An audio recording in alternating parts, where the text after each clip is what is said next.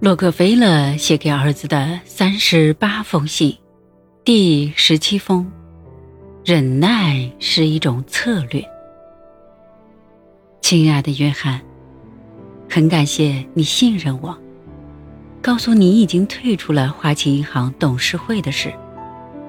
我很理解你的做法，因为你再也无法忍受同人们的某些做法，更不愿意继续屈服于他们。你和他们的相处并不合拍。不过，你的抉择是否聪明，还有待时间去论证。如果你不主动退出花旗银行董事的位置，也许你得到的会比失去的要多。我很清楚，屈从是囚禁思想的敌人，更是看守自由的狱卒。然而，胸怀大志的人有一定的屈从和忍耐精神，无疑是一条屡试不爽的成功策略。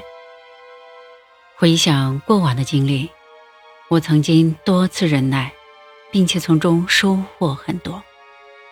我刚开始创业的时候，由于没什么资金，我的合伙人克拉克先生决定邀请他昔日的同事加德纳先生加入我们的企业。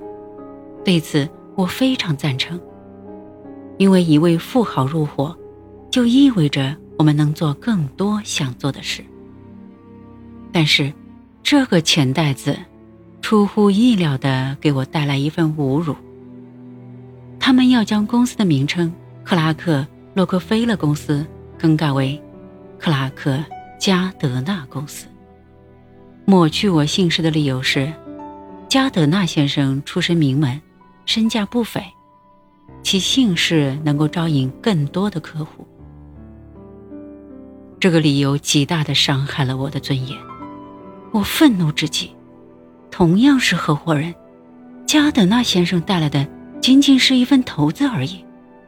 难道拥有贵族头衔就可以随便剥夺我作为合伙人的权利吗？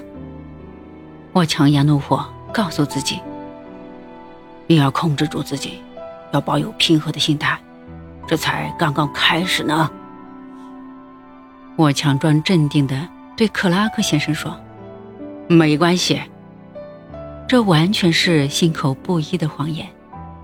孩子，你想想看，一个正在遭受凌辱的人，怎么可能大度的当做什么事都没发生呢？